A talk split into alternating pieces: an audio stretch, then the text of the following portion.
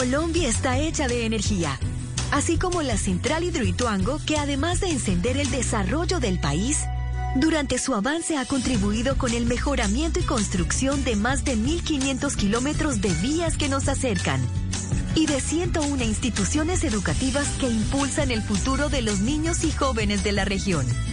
Con Hidroituango, Colombia en evolución. EPM, Vigilado Superservicios.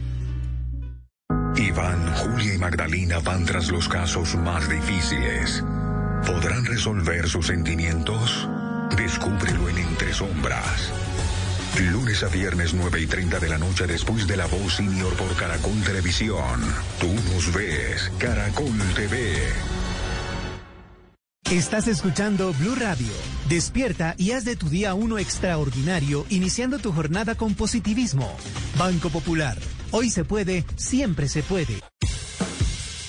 Alístate porque ahora sí te vas para el concierto de tu banda favorita, porque podrás ganar un dinero extra con el ahorro ganador cuenta de nómina del Popular. Participa en sorteos y gana premios en efectivo por abrir o tener una cuenta de nómina y mantener un saldo promedio mensual de 350 mil pesos. Por cada 50 mil pesos que incrementes en tu saldo, recibirás una oportunidad adicional de ganar. ¿Qué estás esperando? Conoce más en www.bancopopular.com.co. Autoriza con juegos. Vigilado por la Superintendencia Financiera de Colombia. Aplican términos y condiciones. Llega el mediodía. Y en Mañanas Blue continúa el análisis y el debate. Dirige Camila Zuluaga. A las 12 del día, 16 minutos, nos conectamos nuevamente con todo el país, con las distintas frecuencias de Blue Radio alrededor de Colombia. Saludamos también a nuestros televidentes de todas las noches de Noticias Caracol, ahora el primer canal digital de noticias en Colombia. Les recuerdo nuestra línea de WhatsApp, ahí se pueden comunicar con nosotros, enviarnos preguntas, comentarios, 301-764-4108.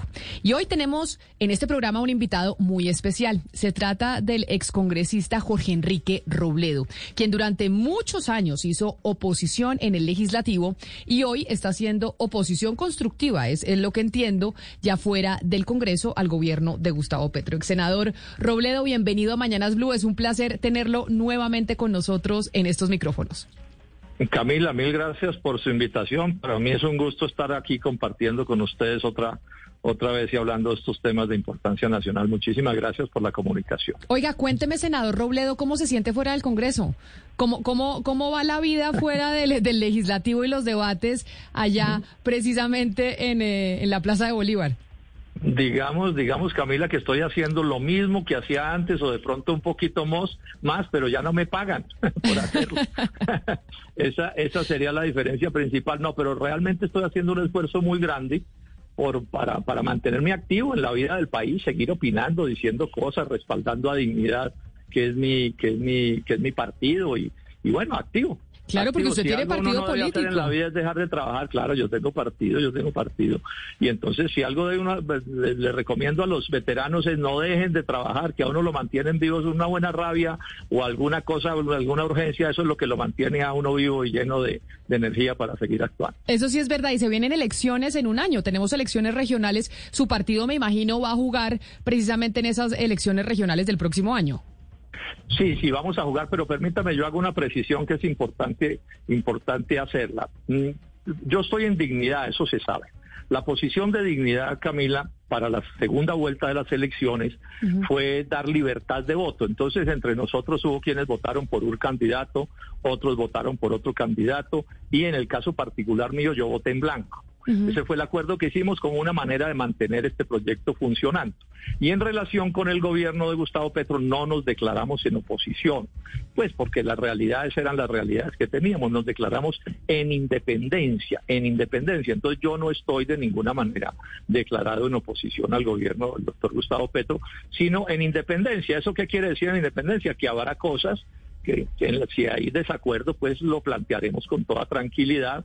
Si hay cosas eh, que podamos coincidir en ellas, pues lo diremos también. Y si hay otros asuntos en los que nos parezca que no vale la pena opinar por cualquier razón, pues no opinaremos. Pero repito, la, la, la posición, digamos, oficial de dignidad, que es la mía porque es la de mi partido, es independencia frente al gobierno de Gustavo Petro. Pero entonces, dígame una cosa, para la gente que todavía no tiene muy claro la diferencia entre independencia y oposición dentro de la normatividad eh, política en nuestro país.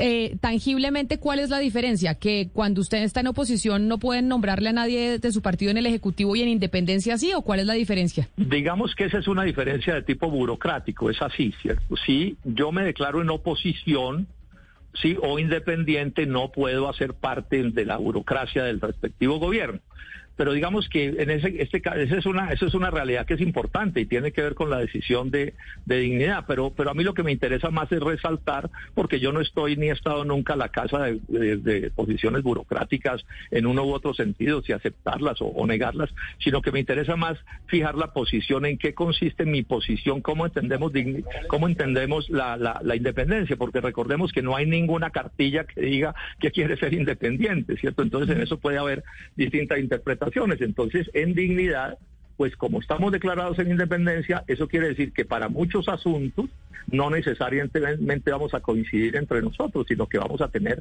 o diferencias o matices o énfasis. Sí, por ejemplo, hay temas en que a alguien en dignidad le puede interesar opinar, pero a otro puede no, no interesarle, etcétera. O sea, vamos a manejar esto con toda tranquilidad y, y mando este mensaje que es interesante. En mi caso, en mi interpretación de este asunto, pues en buena medida la declaratoria de dignidad, pues como razón fundamental tiene que ver con las realidades la, la, la, posición de independencia tiene que ver con las realidades de dignidad, pero también tiene que ver con que yo estoy convencido que en este gobierno hay gente que está, digamos, actuando allí con una actitud que yo diría respetable, ¿cierto? Y en ese sentido, pues también quiero mandar un mensaje de que esa realidad existe allí y vamos a trabajar con ella con toda tranquilidad. O sea, que cuenten con que en mi caso no vamos a hacer una, una, una oposición, bueno, nunca la he hecho pero ahora con mayor razón no vamos a hacer una oposición desmedida, de andar pues viendo a ver dónde aparece una diferencia menor o, secundaria y entonces caemos también. No, vamos a hacer pues una oposición lo más seria que pensemos que se puede hacer y para eso nos ayuda mucho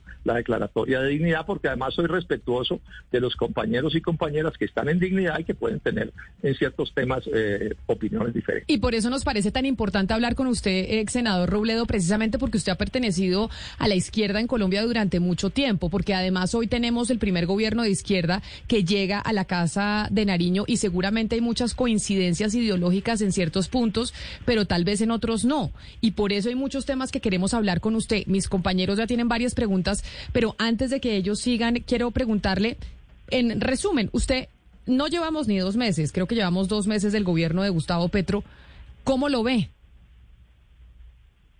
Pues digamos que que primero estamos, llevamos apenas dos meses, usted lo dice bien.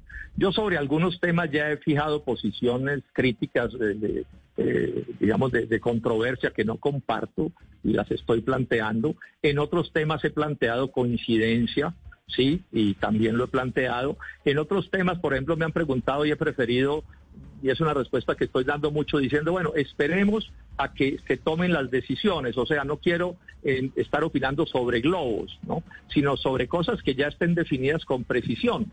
Sí, y, vamos opinando dependiendo de esas, de esas circunstancias y en otras, francamente, desacuerdo y desacuerdos de fondo y en otros coincidencias también importantes y de fondo. Entonces, toca ir mirando en detalle cómo es el asunto. Ahora, yo pienso que al final pues eh, eh, la impresión que tengo es que este gobierno va a terminar generando como otros una, una gran frustración en Colombia porque hay muchas expectativas creadas que yo creo que no se van a poder eh, resolver, pero bueno, sobre eso pues también habrá que esperar porque uno no puede pues decir que cómo va a ser el balance final de un gobierno hasta que no llegue ese día, pero, pero, pero uno sí puede ir dando opiniones al respecto.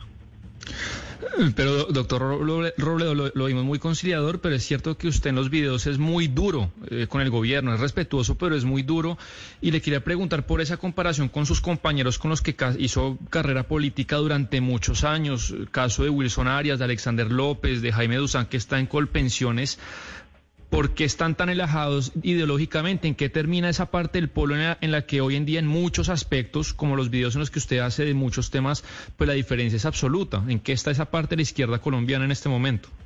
Pues digamos que las es que es que la palabra izquierda en general o derecha o centro son palabras que que su principal característica es una inmensa imprecisión, Sebastián, no de ahora, sino de siempre.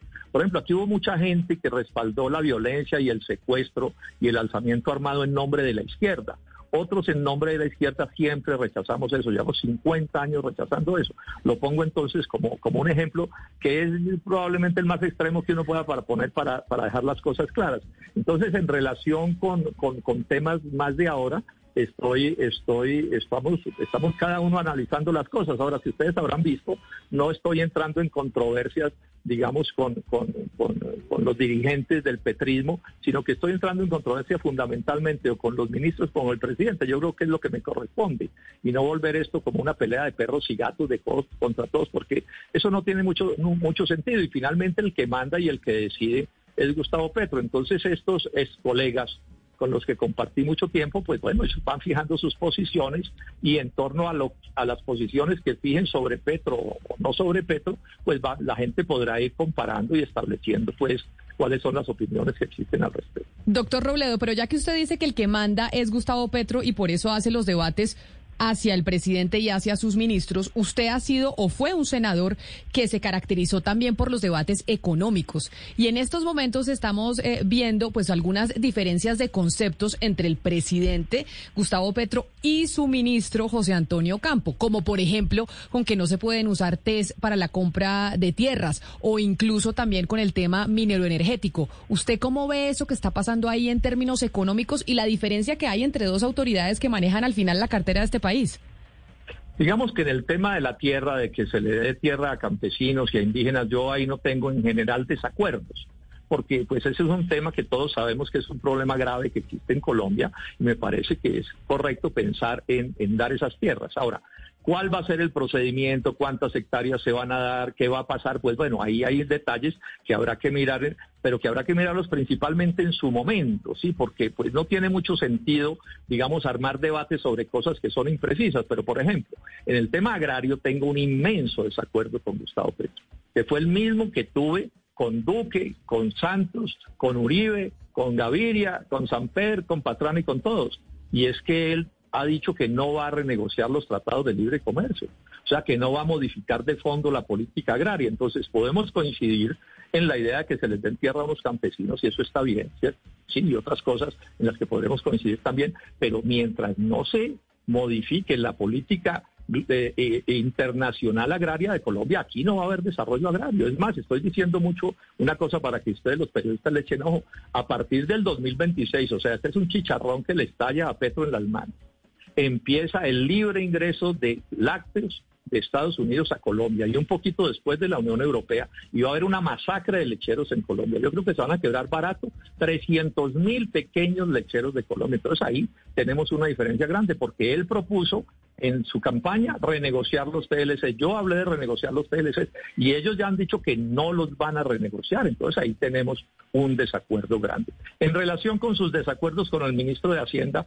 pues a mí me parece lamentable que esas cosas sucedan, porque uno sí esperaría que un presidente de la República se ponga de acuerdo con su ministro de Hacienda a la hora de decidir cosas tan importantes como este tema de las tierras rurales y de los TS. Que estos son asuntos de un alcance descomunal y lo que ha dicho José Antonio Campo es que no es que él no se, no se quiera hacer eso que quiere hacer el doctor Petro, sino que no se puede porque no hay normas que lo permitan. Entonces ahí estamos hablando de un desacuerdo supremamente grande y no es el primero que tienen. Por ejemplo, hay otro desacuerdo en el tema de la política petrolera y, gasífera, que ustedes saben, yo tengo un desacuerdo con Gustavo Petro desde la campaña. Él insiste tercamente en eso. Ahora sale y dice el ministro de Hacienda que es que no hay decisión tomada, pero eso dice el ministro de Hacienda, pero eso no dice la viceministra de Minas. Entonces, esos son, digamos, problemas que ellos están teniendo que deberían corregir, porque este es un tema demasiado grave. Primero, para tener una posición equivocada como es la de Petro, la de la ministra de Minas y la de la viceministra. Y segundo, pues para que no se hayan puesto de acuerdo a estas horas de la vida cuando esto se está hablando desde hace meses. Y es un tema... Doctor Robledo. O sea, si, no se, si se equivocan en la política petrolera, destruyen a Colombia. Lo digo con toda franqueza. Entonces, ahí tendría que lo mínimo de una actitud responsable sería que estuvieran de acuerdo para cualquier cosa, para lo que quieran, pero que se pongan de acuerdo. Doctor Robledo, pero, pero ahora hablemos de los desacuerdos suyos con Ocampo, no de Petro con Ocampo, sino los desacuerdos suyos, porque usted ha, publicado varios videos en que claramente eh, habla, por ejemplo, de la reforma tributaria, dice, por ejemplo, que no, no nos están diciendo cuánto se le va a, quitar a todos, es decir, usted tiene eh, unos reparos importantes con, con Ocampo y lo, lo ha hecho ver en, en distintos videos, no solamente en uno, en más de uno. Sí, yo creo, sí, los tengo, sí, ese es un hecho, un hecho cierto. Por ejemplo, que si hubiera votado la reforma tributaria en, la primera vuelta, pues en las comisiones, sin que estuvieran las cifras exactas de qué iba a significar lo que estaban votando, me parece un error garrafal. Y eso en buena medida sucedió porque el ministro de Hacienda no dio las cifras. Y no las dio a pesar de que yo desde el día anterior, desde el día anterior a la votación le había pedido que diera las cifras y no las dieron y votaron sin tener las cifras. Y empezaron a darlas, el Ministerio de Hacienda empezó a darlas en la noche del día que votaron, cuando ya en cierto sentido, ¿para qué? Entonces, ese es un desacuerdo que yo he tenido con José Antonio Campo. Estoy, es que no he tenido tiempo, pero le voy a mandar y aprovecho, se lo, se lo envío por aquí el mensaje. Faltan cifras, doctor Ocampo. Por favor, entreguen, entreguen las cifras. Por ejemplo, no sabemos cuánto van a pagar los pensionados, cifras absolutas, no porcentual. ¿Cuánto van a pagar los pensionados de Colombia en esa reforma tributaria? ¿Cuánto va a pagar la clase media colombiana en esa reforma tributaria? ¿Cuánto van a pagar los del primer nivel de los, de, de los impuestos eh, eh, a la propiedad, al patrimonio y cuánto van a pagar los del segundo nivel y los del tercer nivel. Es que estos son análisis de detalle que son súper claves. O sea, no es lo mismo que los del mayor nivel paguen mucho a que paguen muy poco y que los que paguen mucho sean los del primer nivel de patrimonio, porque no es lo mismo ser de clase media que ser el más rico de Colombia. Entonces, estas cifras se necesitan y no las ha dado el doctor Ocampo. Bueno, y tengo otros desacuerdos que son más grandes. Por ejemplo, no han querido aceptar ponerle tarifas diferenciales a las pequeñas y medianas empresas en relación con las grandes. Esa es una lucha mía. Si ustedes revisan las tres o cuatro últimas reformas tributarias, en esa ha estado siempre yo. Aquí yo no estoy inventando nada. ¿Cómo es posible que a una MIPYME le pongan la misma tasa de tributación que a una poderosísima transnacional que opera en Colombia? Eso es absurdo. Se lo dije a los ministros de Hacienda anteriores y está mal todavía en esta reforma tributaria. O el impuesto a las comidas, eh, eh, a las bebidas azucaradas y a, y a las comidas ultraprocesadas. Ese es un impuesto durísimo contra los superpobres, los más pobres, las clases medias inferiores, que son los que son la casi totalidad. Entonces ahí tengo con el doctor Ocampo un desacuerdo grande. Además, porque esa es una reforma planteada por el Fondo Monetario Internacional y a mí en general no me gusta que Colombia ni ningún país del mundo sea obediente a las recetas del Fondo Monetario Internacional, porque esas no son recetas pensando en nosotros, sino pensando en otros. Y entonces pues yo sí quiero que las recetas nuestras sean las nuestras que le sirvan a Colombia. Pero bueno, ya que usted toca el tema, doctor Robledo, hablemos de las reformas que propone este gobierno. Anoche fue eh, aprobado en el Senado en primera vuelta eh, la reforma política. ¿Qué le gusta y qué no le gusta de esa reforma? El tema de las listas cerradas, por ejemplo. ¿Le gusta o no le gusta la lista cerrada? Bueno, primero está bien que se hubiera hundido lo del voto obligatorio. Eso me parece horrible. Horrible, porque es que la gente tiene derecho a votar o a no votar o a votar por Tarzar, por que lo que quiera. Pero que la quieran obligar, me alegra que eso se haya hundido y respaldo la idea de que se haya hundido. Pero lo, la lista cerrada, y ustedes también en esto pueden revisar, llevo 20 años en el Congreso, ahora ya no soy congresista, diciendo que me opongo a la lista cerrada, no me parece democrática. Y peor aún, más, más aún me opongo a que me la quieran y se la quieran imponer a dignidad. Es que como hoy está el sistema, está bien. Partido que quiere cerrar la lista, cierra la lista. Y partido que no quiere cerrar la lista, no la cierra. Es indebido el centro democrático quiera obligar a un partido como dignidad a actuar o a pensar como ellos piensan. Es que ellos tienen sus conveniencias y sus criterios, nosotros tenemos otras. Pero además agrego una cosa, no es cierto que con la lista cerrada se resuelve el problema de la corrupción y de la politiquería y el clientelismo en Colombia. Paja, yo en eso no creo. En eso tuve un gran debate hace como 15 años con Roy Barreras una vez en algún medio de comunicación. O sea, es mi posición de principio, no es por, molestar a nadie. Es que no creo, me parece mala idea de esconder a los candidatos. Es posible que ese senador que armó el escándalo de Cartagena, no hubiera sido senador si la lista hubiera sido abierta. Claro. Porque quedó muy bien escondido ahí, ahí quedó muy bien escondido. Entonces, las listas cerradas Sí, ahí hay gente buena en las listas cerradas, yo no lo voy a discutir, pero para esconder gente y para politiquería y para matonería son perfectas. Estamos hablando sabe qué es lo que está pasando. Estamos hablando del senador Alex Flores de la lista del pacto histórico que quedó ahí escondido en la lista del, eh, del presidente Gustavo Petro, pero de la reforma política que ya estamos hablando, que ayer se aprobó en primer debate, como dice eh, Hugo Mario, también se habla del tema del transfugismo. Y ahí quiero preguntarle yo, senador Robledo, que usted acaba de decir, duré 20 años en el Congreso, tuve hace 15 años un debate con Roy en los medios de comunicación. Y vemos que en este gobierno, el primero que llega de, digamos, como del sector al que usted también representa en cierta medida, los sectores alternativos, pues vemos otra vez a Roy Barreras, Armando Benedetti, a Mauricio Liscano, al señor Luis Fernando Velasco, como que tenemos esa misma clase política trabajando en el gobierno eh, de Gustavo Petro. Eso y, tenemos la reforma política que autoriza el transfugismo, es decir, que autoriza esto que estamos que estamos viviendo eh, actualmente. ¿Usted cómo lo ve? A mí no me gusta que se legisle el nombre propio. Eso es un problema de principios.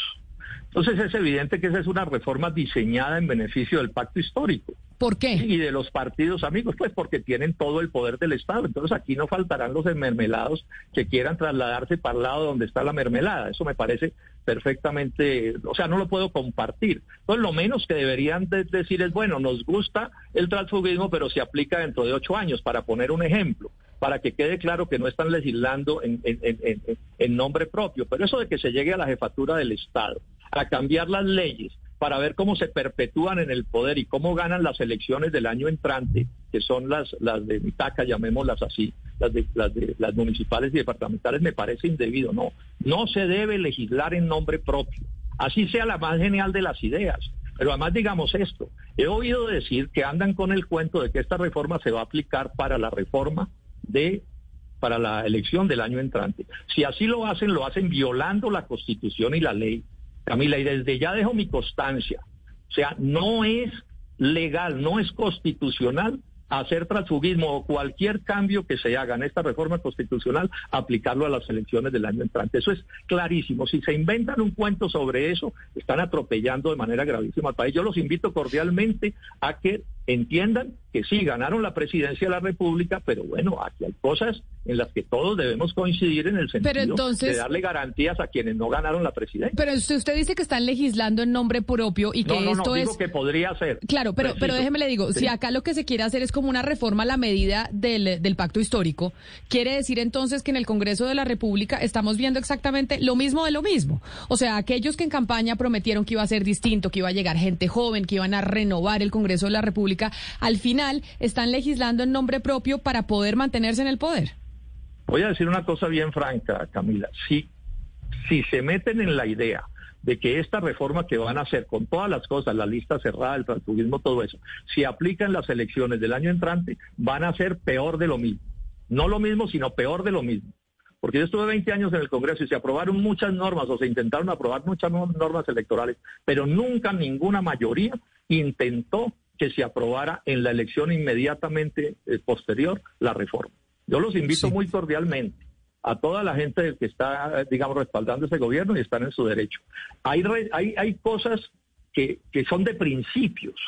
O sea, no, no hay cosas indebidas buenas y cosas indebidas malas. La defensa de la democracia tiene que ser un principio. O sea, no se puede llegar a la dirección del Estado, nadie puede llegar a la dirección del Estado a proceder, digamos, en su beneficio. Me parece que eso es indebido. por eso nos opunimos, opusimos, entre otras razones, por la reelección de Álvaro Uribe. Porque eso fue una manera de gobernar con nombre propio y eso es indebido. Doctor Robledo, pero mire, bueno, escuchándolo a usted, eh, eh, evidentemente usted está duro en la oposición. Su partido Dignidad está en la independencia. Y eso está bien porque le, le permite a la independencia ser opositor también. Pero doctor Robledo, mire, le quiero preguntar a propósito de este tema de la, de la, de la reforma política que tuvo su segundo debate en el Congreso y que fue aprobada y que va con la planadora petrista eh, con, en tierra derecha, le quiero preguntar por una figura que desapareció en Colombia precisamente porque era antidemocrática y perversa, que es la de los congresistas ministros. Es decir, esos congresistas que resultan elegidos congresistas renuncian para ocupar ministerios y que ahora con esta reforma política se revive esa figura. ¿Usted qué opinión tiene, doctor Robledo? Y se lo pregunto porque uno de los cuestionamientos que le están haciendo al gobierno de Petro precisamente es que el gabinete de Petro es flojo, no tiene figuras de verdad de peso en algunos cargos y que se requiere de, cierta, de cierto peso para, para algunas carteras. ¿Qué piensa usted de esa figura que están reviviendo ahora de los congresistas ministros? Sí, sobre eso también tengo que decir que estoy en desacuerdo, porque ese es otro caso de legislar en nombre propio. Yo creo que eso es indebido. Ahora, yo tengo una cierta ventaja en esto, que es la ventaja de mi veteranía. Yo estuve 20 años en el Congreso.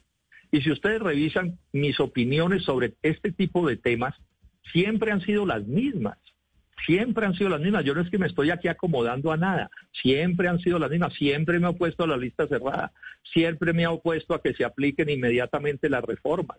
Siempre he dicho que estoy en contra con que se pueda hacer transfugismo, llamémoslo así, de congresista a ministro. Sí, siempre he estado de acuerdo con desacuerdo con eso, pero quiero insistir en esta idea. Son posiciones de principios. O sea, no es que entonces que porque ganó Gustavo Petro, entonces yo me invento una nueva teoría para pensar y para actuar. Estoy siempre diciendo lo mismo. Yo me he movido ahí, inclusive a, alto costo, porque hubiera sido más cómodo para mí irme acomodando a las realidades políticas e ir cambiando mis convicciones, pero bueno, yo no actúo de esa manera. Pero eso que están planteando de que puedan, voy a decirlo de manera bien descarnada, comprarse a alguien o comprarse a un partido cogiendo a un congresista y volviéndolo ministro me parece equivocado. Es que todas estas cosas ya han sucedido, eso es bueno señalarlo con la reforma. Aquí ya hubo listas cerradas, ¿se acuerdan del, famoso bolígrafo de Turbay y de los turballistas? Eso era la lista cerrada, ¿o qué? Eso ya le ensayamos. Entonces venimos con el cuento de que la lista cerrada acaba con la corrupción. Baja, si es que eso ya lo vivimos. Eso ya lo vivimos. Esta cosa de que el, senador podía volverse ministro, ya lo vivió Colombia. Y fue un desastre eso y por eso se cambió. Entonces, bueno, yo estoy asumiendo mis posiciones que son de principios. Y pues así entonces me toca decir una cosa, escúcheme, María Camila. ¿Y qué culpa tiene la estaca si el sapo salta y se estaca? Sí, o sea, yo tengo mi estaca puesta en mis posiciones. Y si alguien salta y se y, él, estaca, ese sí, toca pues preguntarle a alguien para que Dios se salve. Pero entonces, mire, senador, eh, doctor Robledo, usted nos ha dicho, duré 20 años en el Congreso, he dicho exactamente lo mismo. Hay una duda que existe sobre la intención en la reforma política de que solo se le permita a los congresistas reelegirse por por tres veces. Es decir, que puedan estar 12 años y no 20, por ejemplo, como fue, como fue su caso. ¿Es mito o realidad que los congresistas salen pensionados sin importar la edad que tengan después de tres periodos y que tal vez por eso se está limitando a tres periodos dentro de la reforma política? No, eso fue así hace muchos años. Muchas de las cosas de las, de las canonjías, digamos, que tienen los congresistas existieron pero algunas de ellas o muchas de ellas desaparecieron. Esa, por ejemplo, desapareció. O sea, yo acabo de pensionarme y no me hubiera podido pensionar como me, pensioné si no hubiera tenido 26 años de trabajo de profesor en la Universidad Nacional de Colombia. El que quiera mirar mis papeles los puede mirar. No me hubiera pensionado con la pensión que me pensioné solo con los 20 años de senador y fueron 20. Entonces aquí hay muchos mitos, o sea, aparte del problema en Colombia es que hay cosas que fueron ciertas en algún momento y no fueron ciertas. Entonces, por ejemplo, yo hay, cosas que oigo decir, que es que los congresistas tienen una salud especial. Bueno, eso sucedió hasta antes de yo llegar. Había una, una, una, una caja para la salud de los congresistas que era especial. A mí eso ya no me tocó, para poner un ejemplo, ¿cierto? Y sin embargo hay gente que sigue diciendo que eso es así, pues no es así, porque la lucha ciudadana ha ido cambiando cosas. O sea, reconozcamos que la lucha sirve. Entonces, muchas de las cosas que tenían los congresistas ya no las tienen. Ya no las tienen. Por ejemplo, eso de pensionarse con cualquier edad y no sé qué, ya no es así. No es así. Tengan la certeza porque lo acabo de vivir y me tocó conocer en detalle cómo es el asunto. Sí, doctor Robledo, esta posición que usted está haciendo, pues no solamente es sobre temas eh, del Senado, es decir, digamos desde el centro de Bogotá, usted también está poniendo el ojo en las regiones. Hemos visto cómo ha sido muy crítico de la situación en Cali, ha sido crítico también eh, con Medellín y de hecho, pues tiene eh, diputados, por ejemplo, en, en Cito Antioquia, el, el, diputado Luis Peláez, que han tenido una posición muy aguerrida. Quisiera que nos hablara un poco sobre esa oposición que usted ha, eh, ha tenido y ha establecido de las regiones? yo quiero insistir en esta idea. En relación con el gobierno de Gustavo Petro estoy en una posición de independencia. En relación con gobiernos locales tengo la posición que tenga dignidad. Entonces hay departamentos o ciudades como el caso de Medellín donde dignidad está en oposición al actual alcalde. Yo los acompaño en esa, en esa posición. Yo creo que tienen razón. Entonces, de vez en cuando me pronuncio. Ustedes verán que no soy muy militante en eso. Pero en otros temas, por ejemplo, yo he tenido una lucha sobre la electricidad en la costa atlántica de, 20 años o de 15 años por lo menos. Entonces estoy opinando, estoy activo, yo, yo estoy activo en, en, en política. Lo de Cali, nosotros hemos tenido diferencias, pues mis amigos en Cali, diferencias con el actual alcalde desde hace mucho rato. No votaron ellos por él porque tienen diferencias. Y yo he hecho alguna opinión y he señalado una cosa que yo creo que es cierta.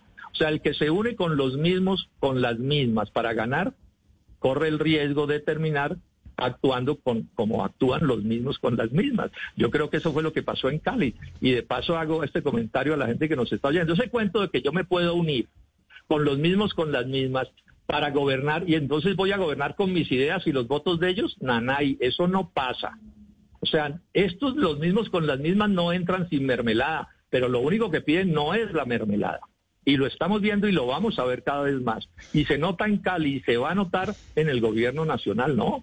Que cuando César Gaviria entra aquí, o Dilian Francisca entra aquí, o el Partido Conservador entra a este gobierno, pues entran, si no hay mermelada, olvídense.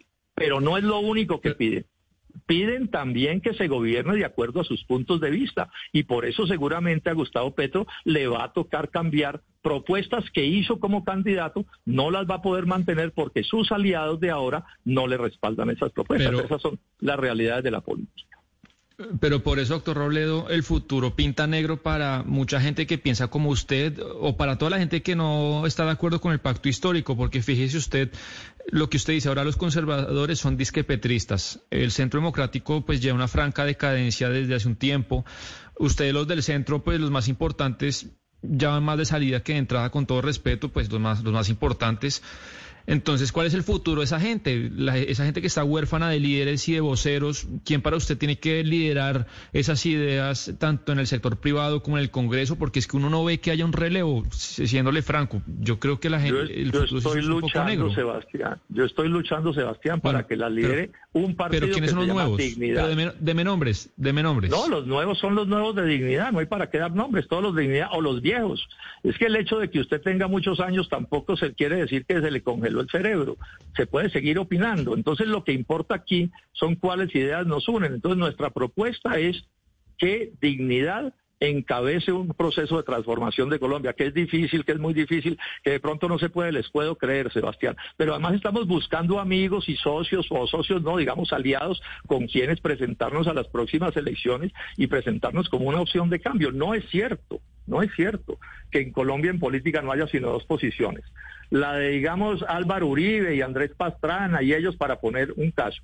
O la del petrismo con todas sus vertientes, y no hay más posiciones que uno tiene que escoger entre la una y la otra. No, aquí hay por lo menos otra posición que es la que nosotros representamos y cada vez veo que más gente nos está buscando para decirnos que queremos estar con ustedes. Unámonos. Esta mañana nomás hice una, una, una, una, una reunión con alguien que no es, digamos, no tiene el mismo origen mío, quiere aspirar a la alcaldía de una capital de departamento y me llamó a que conversáramos y conversamos en la posibilidad de que hagamos un acuerdo para esa candidatura de él. Pero cuéntenos quién. A la alcaldía de esa ciudad. ¿Y qué ciudad? No, si doctor Robledo, porque allá hablándonos en clave. No, no, no, no, no, no, no puedo, me da pena. Porque pues era una reunión privada. Algún día van a, van a saberlo, pero lo pongo es como un ejemplo de que nosotros estamos vivos y coleando. Claro, pero. Así el poder lo tengan otros. Pero, pero, o sea que ustedes están eh, vivos y coleando, a propósito de las preguntas eh, de Sebastián, si algo que ha logrado el, el pacto histórico en este poquito tiempo que está, eh, que lleva en el poder es un poco, pues, difuminar la oposición la oposición, o sea, el, centro democrático está completamente desaparecido. Quienes supuestamente eran eh, contrarios al centro democrático, conservadores, partido de la U, etcétera, etcétera, están ahí doblegados a la mermelada que está ofreciendo el, gobierno, igual que estuvieron doblegados a la mermelada de, de Duque, a la de Santos, a la de Uribe, etcétera, etcétera. Y entonces pareciese que no hay de verdad una, una oposición que se pueda ver y que sea sólida. ¿Usted cree que, doctor Robledo, con sinceridad, que esa que usted está tratando eh, de construir va a, surgir y de verdad va a poderle hacer oposición al gobierno de Gustavo Petro? Pues yo creo que sí, pero si no fuera así, pues también toca hacerla, porque uno en la vida y sobre todo en política no lucha porque está seguro de ganar Camila, sino porque está seguro de sus razones. Si esto es un problema de principios, quien hace política orientado solamente porque hay que ganar, es bien difícil que no termine. Claro, pero, pero, pero digamos que la política, la política por definición es querer llegar al poder. O sea, eso por definición es querer llegar al poder y tal vez de la, experiencia que se tuvo con, eh, con las elecciones pasadas, de cómo el pacto histórico logró arrasar en cierta medida y así lo estamos, lo estamos viendo. ¿No quedaron eh, como algunos aprendizajes, doctor Robledo, de cómo se puede, digamos, desde un sector que no es ninguno de los dos polos, desde un sector poder crecer y, y representar algo mucho mayor? pues vamos a ver cómo evolucionan las cosas, pero yo sí digo esto, la posición de principios nuestra en la coalición Centro Esperanza es que no estábamos dispuestos a avanzar con ese tipo de alianza. Y me siento orgulloso de haber actuado así. Ellos actuaron de otra manera, ganaron. Bueno, vamos a ver eso cómo evoluciona. Sí, pero de momento, pues, o de momento no, nuestra posición sigue siendo que en política sí se pueden hacer acuerdos, pero hay límites que no se pasan. Y ojo con la experiencia de Cali no aparecen los mismos con las mismas. Según la experiencia, no se le apuntan a proyectos en donde no los reciban como los mismos con las mismas. O sea, cobran en mermelada y cobran en política, en decisiones. Pues vamos a ver cómo evolucionan las cosas. Yo, soy, yo estoy convencido que la forma y el contenido en política van de la mano y que cuando usted comete errores graves en la forma, termina cometiendo errores, errores graves en el contenido. Voy a poner un ejemplo. La decisión de Gustavo Petro de respaldar las tropas norteamericanas de la OTAN en Colombia y las del Comando Sur de la norteamericano en Colombia, después de que él y yo y otros dirigentes de la oposición no le, no lo opusimos a las bases gringas de, Uribe y no lo opusimos a las tropas gringas de Duque, ¿eso no va a pagar un precio? ¿Eso no paga un precio? Claro que paga un precio. Claro que paga un precio. No se puede plantear la renegociación del TLC, lo estoy diciendo con toda claridad, no lo había dicho, si usted al mismo tiempo está en esos acuerdos con tropas extranjeras en Colombia. No es que lo de las tropas extranjeras en Colombia es de una gravedad inaudita. Ahora, yo supongo que los mismos con las mismas que están ahí en ese proyecto de gobierno le aplaudieron hasta que se les pelaron las manos con eso, porque es que eso es lo que ellos han defendido también toda la vida. Ellos, esos socios de Petro en este momento, estuvieron con las bases norteamericanas cuando el gobierno de Uribe, y estaban ellos en, ese gobierno, y estuvieron con las tropas norteamericanas de, de, de de, de, Duque cuando ellos también estaban en su gobierno. Entonces miren ustedes que estos asuntos de la forma no parecen tan menores. No, insisto, Nadie entra a un gobierno, gente como ellos, no entra a un gobierno sin mermelada, pero tampoco entra si le van a imponer puntos de vista diametralmente opuestos a los que ellos han defendido toda la vida. Doctor Robledo, Vamos a dejar que pase el tiempo para ver qué tanto demuestra este acerto mío, qué tanto lo termina demostrando la experiencia. ¿Qué, futuro le ve usted, doctor Robledo, a, la paz total que propone Gustavo Petro? Eh, pero sobre todo, a, si usted cree que esos grupos criminales van a dejar de traficar y van a entregar las armas a cambio de, de una ley de sometimiento a la justicia. Mi primera declaración en ese sentido, eh, y sigue siendo la misma, yo estoy de acuerdo con que se avance en un proceso de paz, particularmente con el ELN. Es importantísimo para Colombia que, ese, que esa lucha armada por razones políticas desaparezca de, de, este país. Eso le ha hecho un daño descomunal a Colombia. Entonces, le deseo los mayores éxitos a, eh, la a, un acuerdo de paz con el ELN. Es más, cuando me preguntaron, tal vez fue por el único ministro que opiné, cuando me preguntaron por Álvaro Leiva, dije, hombre, ojalá eso ayude a un proceso de paz con el ELN. Lo que pasa es que el resto del acuerdo para llegar a la paz total es un, un, resto de acuerdo que yo quisiera ver con más detalle. Vamos a ver cómo va a evolucionar, de qué se trata, pero sin duda es muy difícil y sobre todo expreso esta dificultad. Yo creo que con, buena suerte y con inteligencia uno puede pensar, sin entrar a calificar, simplemente puede pensar que Petro pueda desarmar al ELN, desarmar a los que, a los que estuvieron en el proceso de paz con las FARC y no, no llegaron al final o se salieron y que inclusive puede hacer un proceso de paz con el narcotráfico. Eso es lo que él llama la paz total. Pero yo tengo una preocupación con este eh, tercer grupo. Repito, se puede hacer ese acuerdo y podría ser, no, no, no estoy, digamos, en este momento que no conozco los detalles rechazando nada. Pero sí digo una cosa, los narcotraficantes que hoy están pueden salirse del narcotráfico.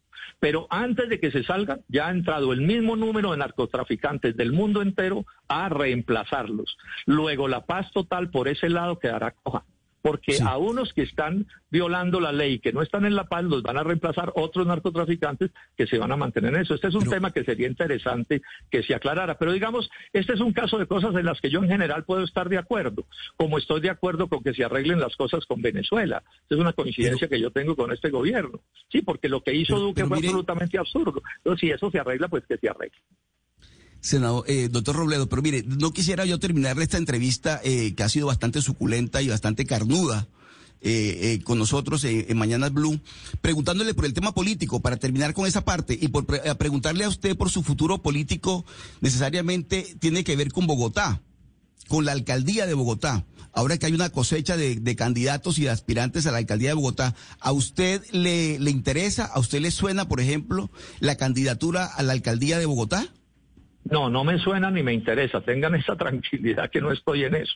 O sea, miren esto, es que en política tradicionalmente solo se puede hacer política si se es gobernador, alcalde, presidente o concejal o alguna cosa. Yo no. Yo hice 30 años de política antes de ser senador.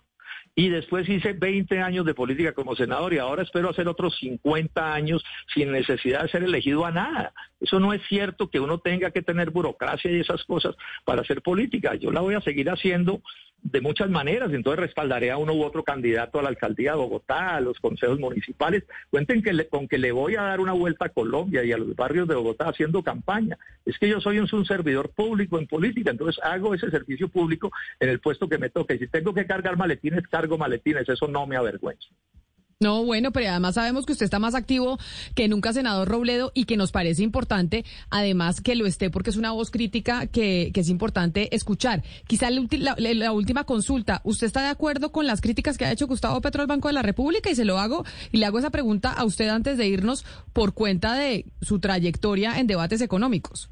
Pero precisemos cuál es, cuál, porque el tema de las tasas de interés, el tema de las tasas de interés, de la subida, de, de no estar de acuerdo con la subida de tasas de interés. Sí, yo, yo ahí no comparto mucho lo que se está haciendo, pero no solo soy yo, mucha gente considera que este problema de inflación que tenemos, entre otros Eduardo Sarmiento, no se resuelve subiendo las tasas de interés. Lo que pasa es que aquí está montado el neoliberalismo como dogma de fe. O sea, es más difícil cambiarle la opinión al más fanático de los religiosos que cambiarle el punto de vista a, a, un, a, un, a, una, a, una, a un neoliberal. Y si ese neoliberal está enganchado con el Banco Mundial o con el Fondo Monetario o con la OCDE, pues mejor dicho, le da un infarto si cambia su punto de vista. Hay otras maneras de luchar contra la inflación que no necesariamente pasa por la, por la, por, por, por subir las tasas de interés. Eso es un dogma que beneficia, por supuesto, a los gringos y a las grandes potencias. Imagínense si no están felices atrayendo todo tipo de recursos para esos países sobre la base de jalarlos con la tasa de interés. Imagínense si no van a estar los prestamistas. Colombia debe más de 170 mil millones de dólares. Si no van a estar felices los prestamistas con que suba la tasa de interés y que además con que se devalúe la moneda. Esas son realidades. O sea, a cada persona hay que oírla con tranquilidad sus opiniones. Y que yo no haya elegido a Gustavo Petro y tenga controversias con él, no quiere decir que, esté de acuerdo en el 100% de cualquier cosa que pueda decir. Es el ex senador Jorge Enrique Robledo, quien hoy está en la independencia con su partido Dignidad, haciendo críticas a ciertos puntos del gobierno de Gustavo Petro, pero también estando de acuerdo con otros desde el gobierno de la Casa Nariño. Doctor Robledo, mil gracias por haber estado con nosotros. Un placer, como siempre, haber conversado con usted y acá lo esperamos nuevamente. Camila, a ustedes mil gracias y un saludo a todos sus oyentes. Un saludo muy especial. Así terminamos esta emisión eh, de Mañanas Blue. Terminamos y nos encontramos de nuevo mañana. Después de la pausa, quédense ustedes con nuestros compañeros de Meridian.